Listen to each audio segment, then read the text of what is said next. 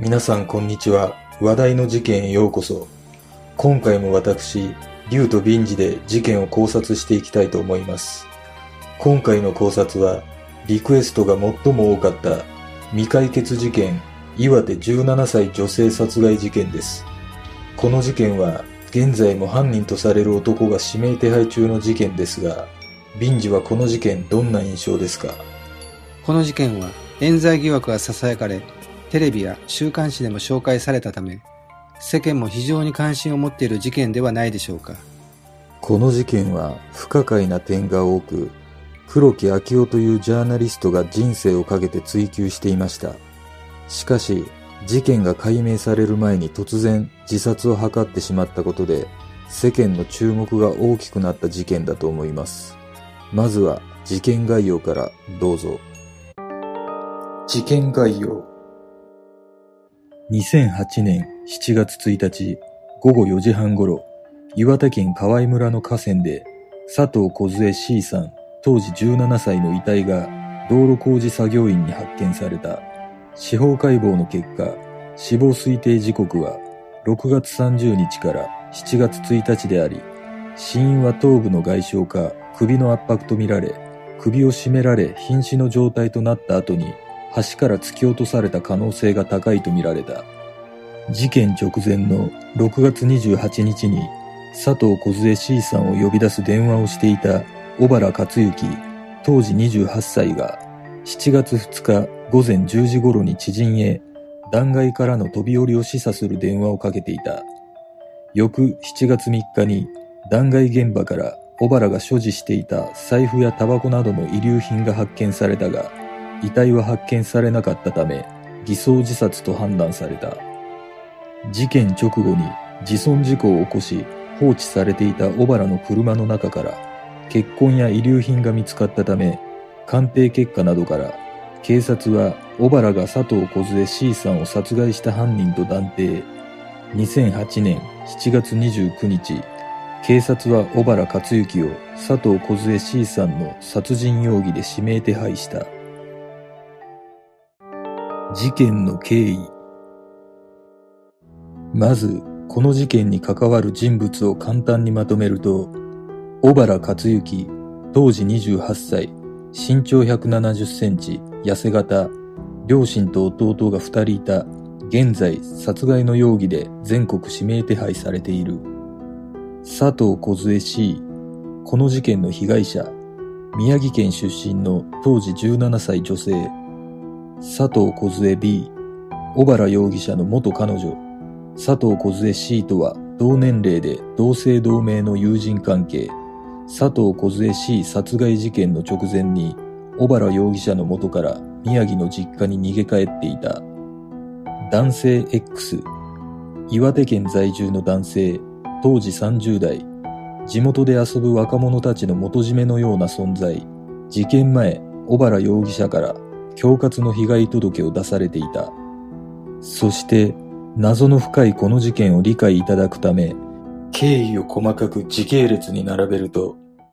2006年10月頃、小原容疑者は岩手県在住の男性 X の紹介で埼玉県の片枠大工見習いの仕事を斡旋してもらったが、小原容疑者は数日で仕事場から逃亡した。2007年2月、小原容疑者は友人と共に宮城県のゲームセンターでプリクラ撮影中の二人連れの女子高生をナンパした。この女子高生の二人が同姓同名の佐藤梢 B と佐藤梢 C だった。小原容疑者は佐藤梢 B と交際を始め連れ回すようになった。佐藤梢 B はほどなくして高校を退学。二人で小原容疑者の友人のアパートに転がり込んだり、車上生活をしながら転々と暮らしていた。佐藤梢 C については、小原容疑者の友人と2、3度会ったが、親密な交際には至らなかったとされる。2007年5月1日、仕事先を地元に求めた小原容疑者は、男性 X のメンツを潰したことについて、もう怒っていないと電話で答える男性 X の言葉を信じ、三男の弟に同行を依頼し、小原容疑者、三男の弟、佐藤梢 B の3人で男性 X 宅に詫びに行った。小原容疑者と三男の弟が男性 X 宅に入った時佐藤梢 B は男性 X 宅の前に止めた車の中で待っていた。小原容疑者は日本酒の一升瓶を差し出し男性 X に詫びた。ところが男性 X は日本刀を持ち出しその先を小原容疑者の口に入れ自分のメンツを潰したことや埼玉の大工に頭を下げに行った費用も含めて迷惑料として120万円を払えと要求した。男性 X は小原容疑者の頭を23発殴り120万円の借用書を書かせた上で保証人を立てることを要求した。小原容疑者は同席していた三男の弟に保証人になることを依頼するも三男の弟は巻き込まれたくないとこれを拒否。男性 X はならば指を置いていけと包丁を持ち出し小原容疑者の左手小指の上に包丁を当て小指が切れて出血した。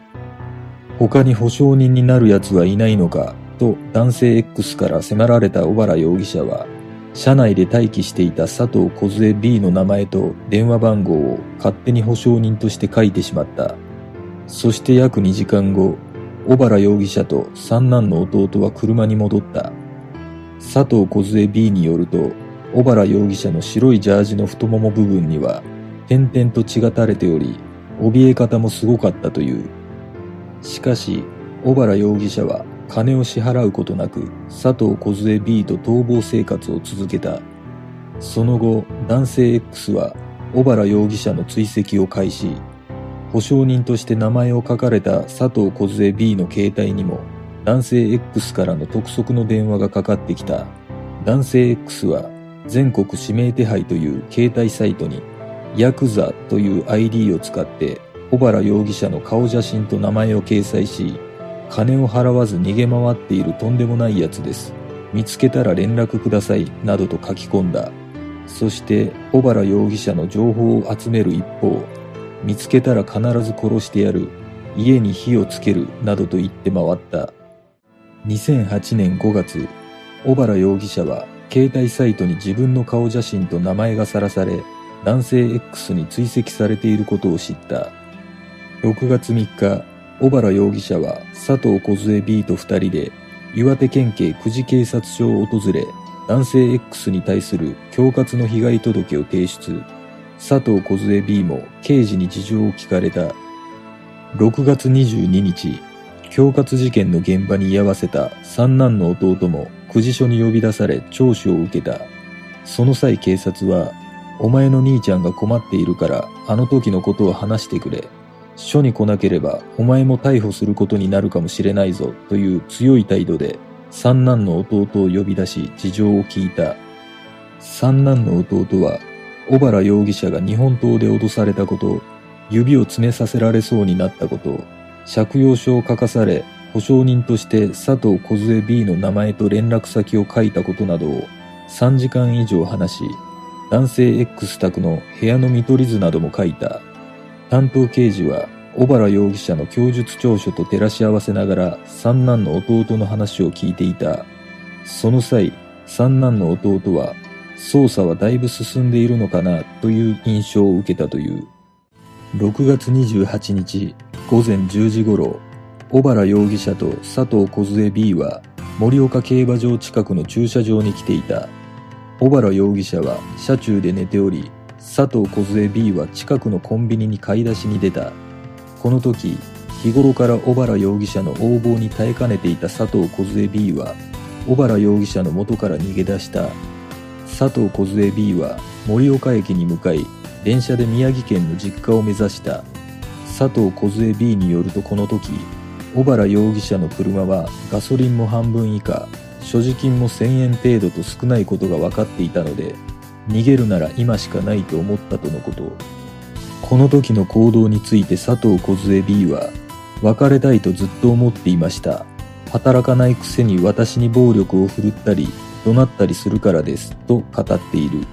さらに、小原容疑者について、気性が荒く機嫌が悪いと別に怒ることじゃないんじゃないというところでも切れ始める。でも自分より強い相手には何も言わないとも語った。午後2時過ぎ、佐藤梢 B が電車に乗っている頃、よりを戻したい、今日逃げられるのは分かっていた。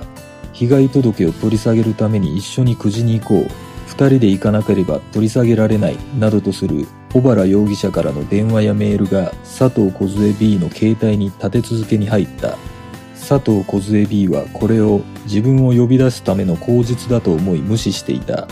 小原容疑者は佐藤梢 B に対し、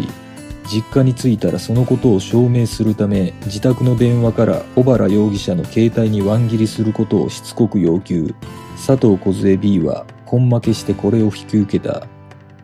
午後9時過ぎ、実家に帰り着いた佐藤梢 B は直後に小原容疑者の携帯に約束のワン切りをした。午後9時半頃、小原容疑者から佐藤梢 C に電話が入った。佐藤梢 C は佐藤梢 B と共に小原容疑者らにナンパされ、その時以来小原容疑者とは知人関係だった。小原容疑者からの電話の内容は、恋の悩みで相談したい、今から会えないかというものだった。この頃、小原容疑者は盛岡から佐藤梢 C の住む登米市に移動していたと思われる。当時、佐藤梢 C と同棲していた人物が、その時の様子を目撃しており、それによると佐藤梢 C は、電話の相手について嫌そうな感じであったという。午後10時過ぎ、佐藤梢 B の携帯に見知らぬ電話番号から着信があった。この着信は同姓同名の友人佐藤梢 C からの着信だったが、佐藤梢 B は佐藤梢 C の携帯番号を登録していなかったため、その着信を無視した。実は、小原容疑者は自分が連れ回している佐藤梢 B が友人に助けを求めることを阻止するため、佐藤梢 B の携帯に登録されているアドレスをすべて削除していた。午後10時20分頃、佐藤梢 C は小原容疑者との待ち合わせのコンビニに向かった。同棲していた人物に、私殺されるかも、その時は電話するからね、と笑って言い残し部屋を出たという。午後10時半頃、今度は佐藤梢 B の自宅の電話が鳴った。佐藤梢 B の父親が受話器を取ると、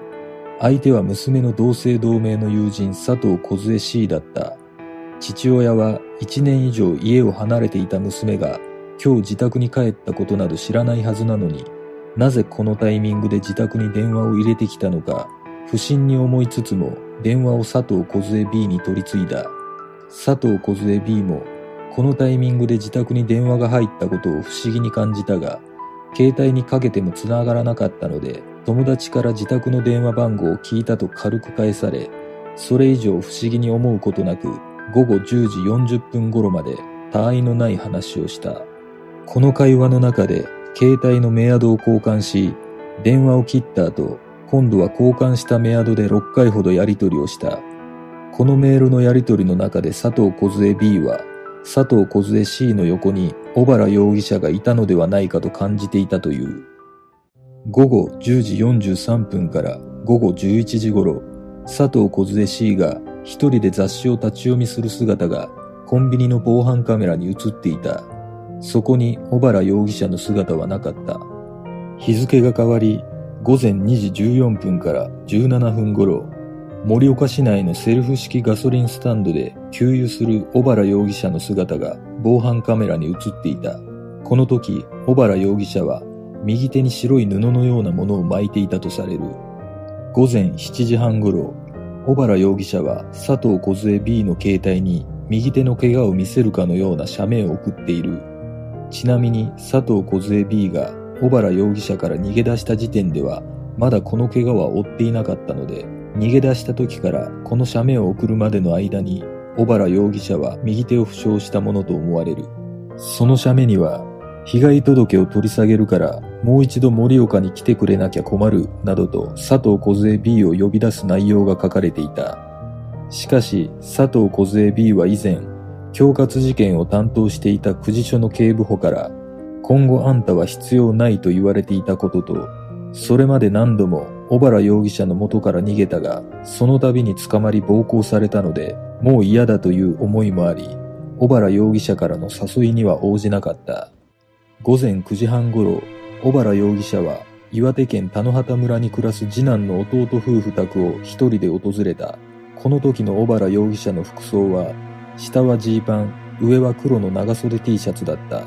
次男の弟によると、小原容疑者の見た目はいつもと変わらなかったものの、右手を怪我していたので、その理由を聞くと、小原容疑者は壁を何回か殴ったと答えた。次男の弟は壁を殴ったという割には手の甲にも傷があったので変だと思ったという。この怪我について父親の証言によると、人差し指と中指の間にタバコを挟むこともできなかったとのこと。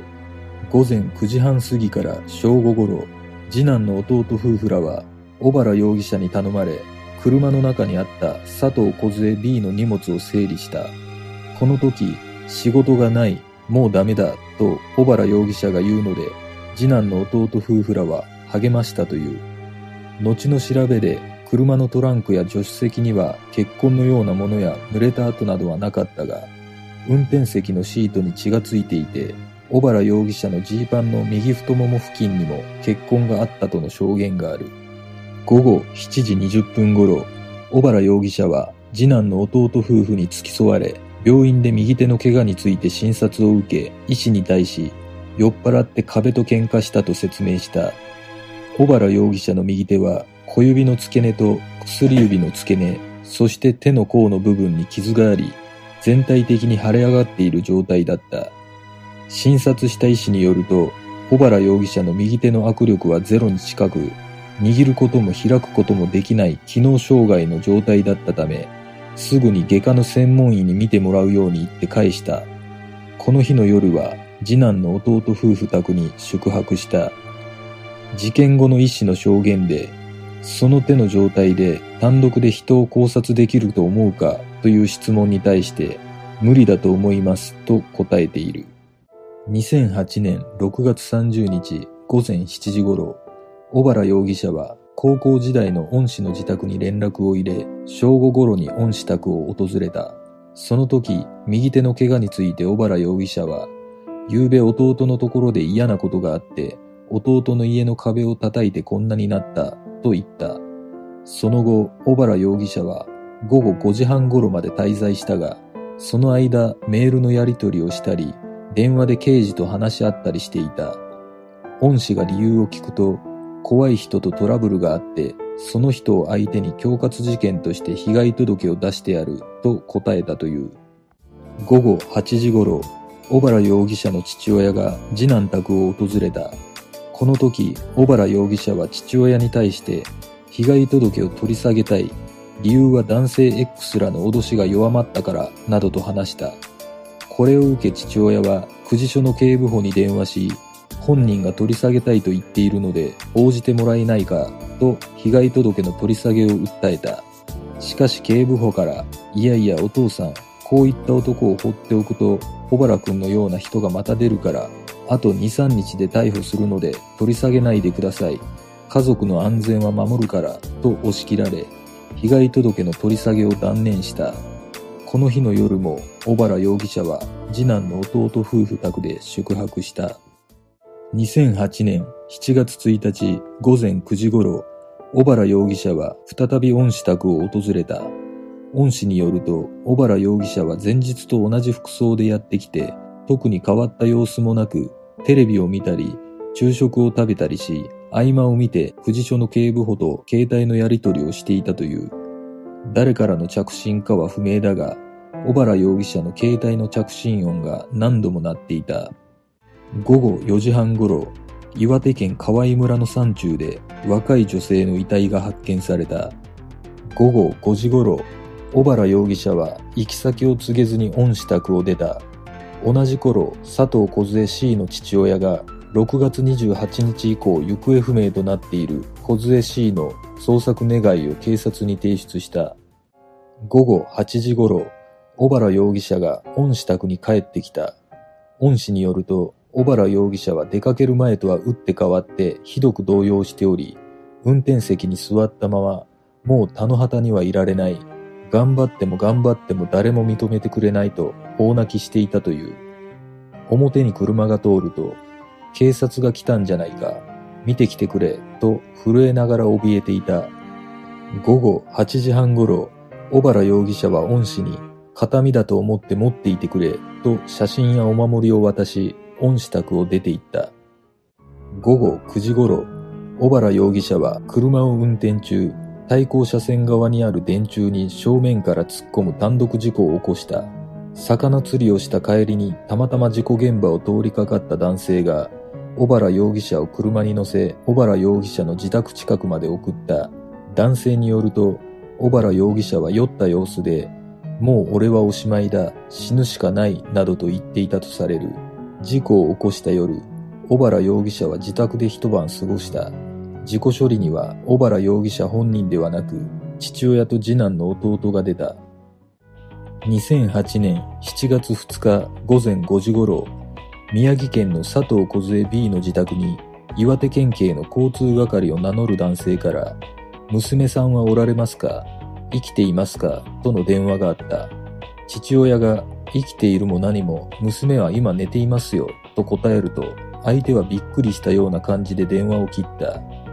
午前7時頃、小原容疑者の父親が朝8時になったら昨晩の事故を届けに行けと言ったところ、小原容疑者は警部補と会う約束をしているので、くじ署に行かなければならないと答え、時刻表を眺めていた。午前7時40分頃、小原容疑者はタクシーに乗ろうとしてタクシー会社に立ち寄るも、車がすべて出払っていたため断られた。そこでたまたま通りかかった親戚の車に乗せてもらい、宇野巣断崖へと続く一本道で車を降りた。そしてすぐさま誰かと携帯で話し始めた。その時の小原容疑者の服装は、灰色っぽいシャツにジーパン、ビーチサンダルを履いていた。親戚の記憶ではバッグなどは持っておらず手ぶらだったという。午前8時半頃、小原容疑者が佐藤梢 B の携帯に俺死ぬからと断崖の写メを送った。メールを見た佐藤梢 B が小原容疑者に電話するも、宇野巣にいる30センチ前に出たら落ちる。電池がなくなると一方的に切られた。佐藤梢 B は恐喝事件を担当していた久慈署の警部補の携帯に2、3回電話をかけたが応答がなかったため、留守電にメッセージを残した。午前8時半過ぎ、小原容疑者が恩師に、今、宇野巣断崖にいる、飛び降りるところだ。世話になったな、来るなよ、と連絡を入れた。午前9時から9時10分頃、恩師が缶コーヒーを2本買って、スクーターで宇野巣断崖に駆けつけた。その時小原容疑者は断崖でしゃがみ込み誰かと携帯で話していた。談笑するなどしており、緊張感は感じられず、その話し方から恩師は電話の相手は久慈署の刑事だと思ったという。小原容疑者は恩師に対して、今から警察が来る、誰にも言うなよ、と口止めした。小原容疑者の様子には自殺を思わせる緊張感がまるでなかったため、恩師は自殺することはないな、と安心し、ここに置くから飲めよ、と缶コーヒーを置いて現場を離れた。午前10時30分頃、小原容疑者から父親に父ちゃん、いろいろと面倒かけてすみません。あとはよろしく頼みますと電話があった。午前10時40分頃、小原容疑者から三男の弟に、今自殺の名所にいる、来たら飛び降りると電話。これが小原容疑者からの最後の電話となった。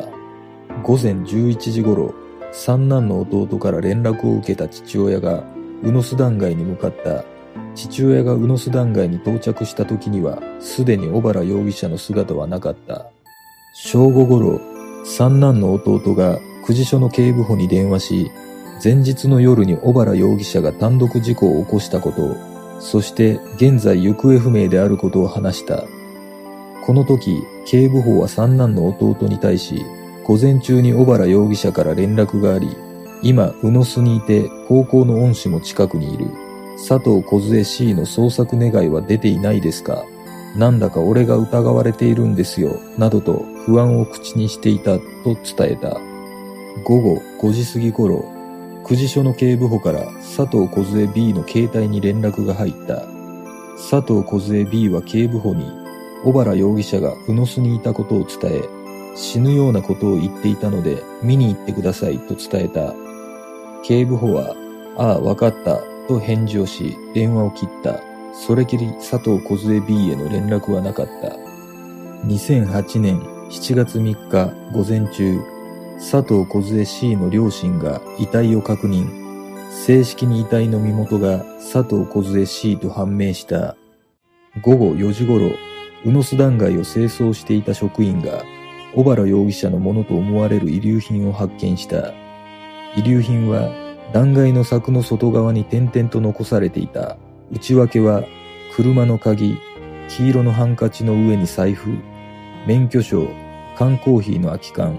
7本残っていたタバコ、裏側に佐藤梢 B の名前が書かれた腕時計、携帯電話のバッテリー、au カード、サンダル。2008年7月4日、宇野巣断崖周辺で小原容疑者の捜索が行われた。遺留品の発見から1日遅れで、付近の検問なども行われず、陸上の捜索は警察官15人程度、消防団への捜索要請もなかった。警察犬が使われていなかったため、父親が警察犬を出せないですかと刑事に尋ねたところ、お父さん、警察犬は数十分単位でお金がかかりますよ。高いですけどお父さん支払えますかと言われ、結局警察犬は使われなかった。ちなみに警察犬の出動に対して一般市民が金を払わなければならないという事実はないという。2008年7月29日、佐藤梢 C の殺人死体遺棄事件について、岩手県警は小原容疑者が放置した車の中から見つかった遺留品の鑑定などから小原容疑者を佐藤梢 C 殺害の犯人と断定小原容疑者の逮捕状を取り、全国指名手配し、公開捜査を開始した。警察の見立ては、小原容疑者が6月28日の深夜に佐藤梢 C を誘い出し、田野畑村に戻る途中、車内で佐藤梢 C の首を絞めて殺害、遺体を河合村に遺棄し、宇野巣断崖で投身自殺を偽装して逃走したというもの。2008年10月30日、警察庁は小原容疑者を警察庁指定特別重要指名手配被疑者に指定した2008年11月1日警察庁は小原容疑者の検挙に結びつく情報の提供者に対して上限100万円の捜査特別報奨金を支払うことを報告した。男性 X のアリバイ。この事件は男性 X による恐喝事件が深く関わっているとの見立てがある。2008年6月29日から7月2日までのアリバイを問うと、男性 X は6月29日は日曜日で体調が悪く自宅で寝ていました。6月30日から2、3日会社を休んで家にいました。その間、近くの病院に行ったりしました、と答えた。取材していた記者が病院に確認に行ったところ、男性 X が最後に病院に来たのは2008年5月29日であり、事件の約1ヶ月前だった。男性 X は、ああ勘違いでしたと受診日については訂正したが、問題の期間あたりは会社を休んで家にいたという説明については変えなかった。また、恐喝の被害届を取り下げるように小原容疑者に求めたのではないかとの問いに対して男性 X は小原容疑者が被害届を出していたことさえ知りませんでした。だから私が取り下げさせようとしたことはありませんと答えた。ちなみに男性 X の人物像について何かしらの力を背景として警察の捜査を免れているのではないかということが噂されてもいるが記者によると暴力団構成員なのかというと多分そうではない。経済力があって警察を買収するとかは絶対無理ですと答えている。冤罪の可能性。この事件には不可解な点が多く冤罪の可能性が囁かれている。問題となっている不可解な点を挙げていくと、懸賞金について警察庁が11月1日、小原容疑者に捜査特別報奨金として100万円の懸賞金をかけた。当時1500人ほどの指名手配者がいる中で、懸賞金がかけられたのは5件ほどだった。費用がかかる検証手配はそう簡単には行われない。さらに言えば、事件発生からわずか4ヶ月後に懸賞金をかけるのは異例中の異例。1500人の指名手配者の中には、時効目前のケースもあるはずで、それを差し置いて小原容疑者に懸賞金をかけるというのは不自然だとの見方がある。殺害方法について小原容疑者の怪我を診察した医師の証言によると、本人は酒によって壁と喧嘩したと言ったが、壁を殴ったような怪我ではなかったし、噛まれたような傷でもない。右手には運動機能障害があり、あれでは首を絞められないと小原容疑者の犯行を否定している。動機について、そもそも小原容疑者には佐藤小杖 C を殺害する動機が見当たらない。佐藤小杖 C とは顔見知り程度の付き合いしかなかった。さらに、小原容疑者が佐藤小杖 C を呼び出したことは、携帯の履歴からすぐにバレる。小原容疑者が本当に佐藤小杖 C を殺したのなら、佐藤小杖 C の遺体を工事作業員の目に留まるような簡単に発見される場所には遺棄しないはずだとの指摘もある。当時、小原容疑者は右手を負傷しており、橋から遺体を4、5メートル先にまで放り捨てることは、まず無理だとも言われている。死亡推定時間について、佐藤小杖 C の死亡推定時間について岩手県警は、被害者の行方がわからなくなった6月28日の深夜から遺体が発見された7月1日の午後4時30分頃までの間だとした。犯罪報道では死亡推定時間は数時間程度の幅で特定されていることが多く、行方のわからなくなった時間すべてを死亡推定時間としているのは異常だと言える。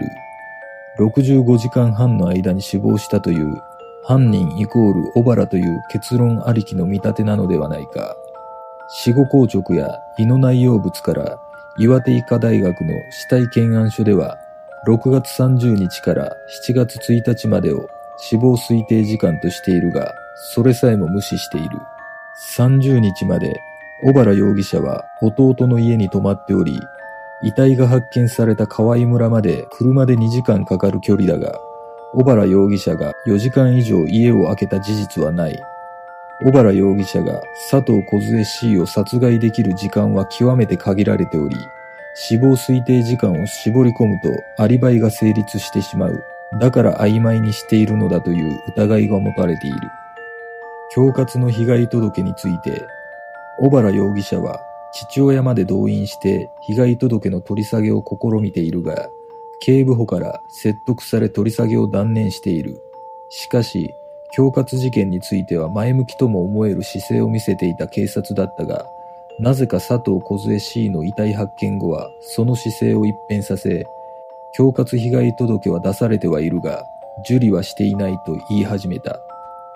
警察は一度受理した被害届については、被害届を出した者がやっぱりやめますなどと言い出しても、そう簡単に取り下げるようなことはしないという話があり、それが事実であるとしても、このケースの場合、最終的に警部補は被害届は受理していないと言い出しており、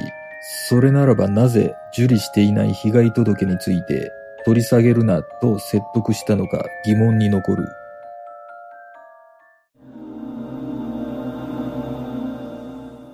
恐喝の被害届を受理していないと言い出したのは、おそらく警察は男性 X がこの事件に関わっている可能性が高いと踏んでいたのではないでしょうか。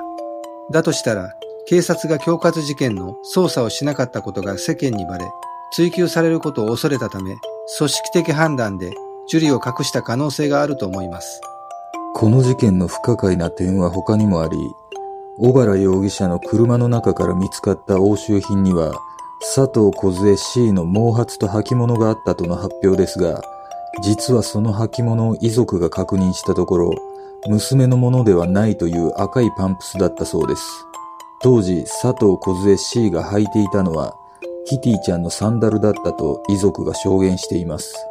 なぜ警察はその事実を公表せずに、小原を犯人と決めつけたのか、小原を犯人にしなければいけない理由があったのか、非常に謎に感じます。皆さんはどう思いますか？ジャーナリストの死ジャーナリストの黒木昭夫氏は、小原容疑者を殺人犯と断定した岩手県警の捜査に疑念を抱く形で、この事件について追及していた。しかし、2010年11月、駐車した車の中で自ら命を絶ってしまった。黒木氏は、ジャーナリストになる以前は、23年間警視庁に在籍し、23回もの警視総監賞を受賞している、捜査するジャーナリストとも呼ばれ、この事件に関して批判するだけではなく、岩手県警にきちんとした捜査をしてもらいたいと考えていた。2009年には岩手県知事に対し事件調査委員会の設置を求める署名活動まで行っている。黒木氏は、小原容疑者はもうこの世にいない可能性があると話し、警察はそれを承知の上で死人に口なしに乗じて懸賞金をかけて小原容疑者を手配し続けているのだとすれば、隠したい真実があるに違いないと指摘した。この事件に関する黒木氏の推理は、男性 X は何らかの経緯で小原容疑者から被害届が出されていることを知り、小原容疑者に被害届を取り下げるまで保証人の佐藤梢 B を人質にすると迫った。だが、佐藤梢 B は人質になることを拒絶したため、佐藤梢 C が替え玉として誘い出された。黒木氏は、これ以上のことはこの場では話すべきではないとしつつも、どこから見ても小原容疑者に佐藤梢 C を殺す理由などないと語っている。黒木氏が自殺した2010年11月1日は、小原容疑者にかけられた懸賞金が100万円から300万円に引き上げられた日だった。亡くなる前日、黒木氏は、税金が警察の犯罪隠しに使われていますとツイッターに書き込んでいた。真犯人を突き止めてほしいと願っていた警察のこの所業に黒木氏は絶望したのだろうか。俺が死んだら警察に殺されたと思ってくれ。それが黒木氏の口癖だったこともあり、自殺直後は陰謀を疑う報道も目立った。だが、遺書があったことや前後の状況から見て間違いなく自殺であるとの見解だった。遺書にはこのような文言があった。今更言うこともありませんが、岩手の事件が私の人生を変えました。それについては後悔していません。そして葬儀での長男の言葉がある。父は自殺したとは思っていません。殉職だったと思っています。事件の真相とは？2010年6月30日、小原容疑者の父親が公開捜査によって犯人と断定され、家族の名誉が傷つけられたとして、国と県を相手取り、公開捜査の差し止めと600万円の損害賠償を求める訴訟を盛岡地裁に起こした。そして2014年4月11日、盛岡地裁は当該公開捜査には情報提供を受けるための捜査手段として相当性があるとして原告側の請求を棄却した一方で指名手配のポスターで小原容疑者を犯人ですと表記したことについては有罪判決を受けるまでは無罪として扱われる無罪推定の原則に反すると結論付けた2019年現在も小原容疑者の行方は分かっておらず指名手配されている。果たして小原容疑者は本当に犯人なのか、それとも別の真犯人が存在するのか、事件の真相とは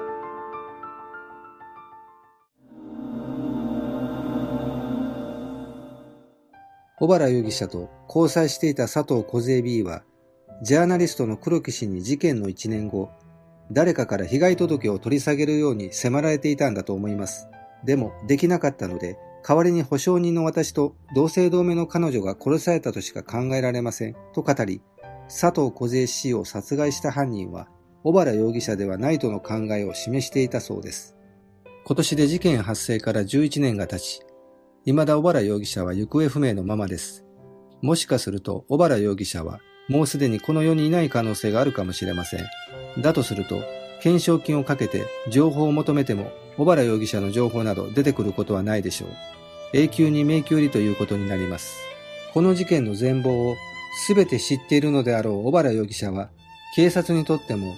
男性 X 氏にとっても都合の悪い存在となっていたのではないでしょうか。闇の力によってこの世から消されたのかもしれません。何としても真相が解明されることを願っています。この事件の真相を考えると、やはり警察が何かを隠しているとしか思えません。実は、小原容疑者が自損事故を起こした後、運転席のサンバイザーに挟んであった県警の刑事らの名刺が抜き取られていたという情報があります。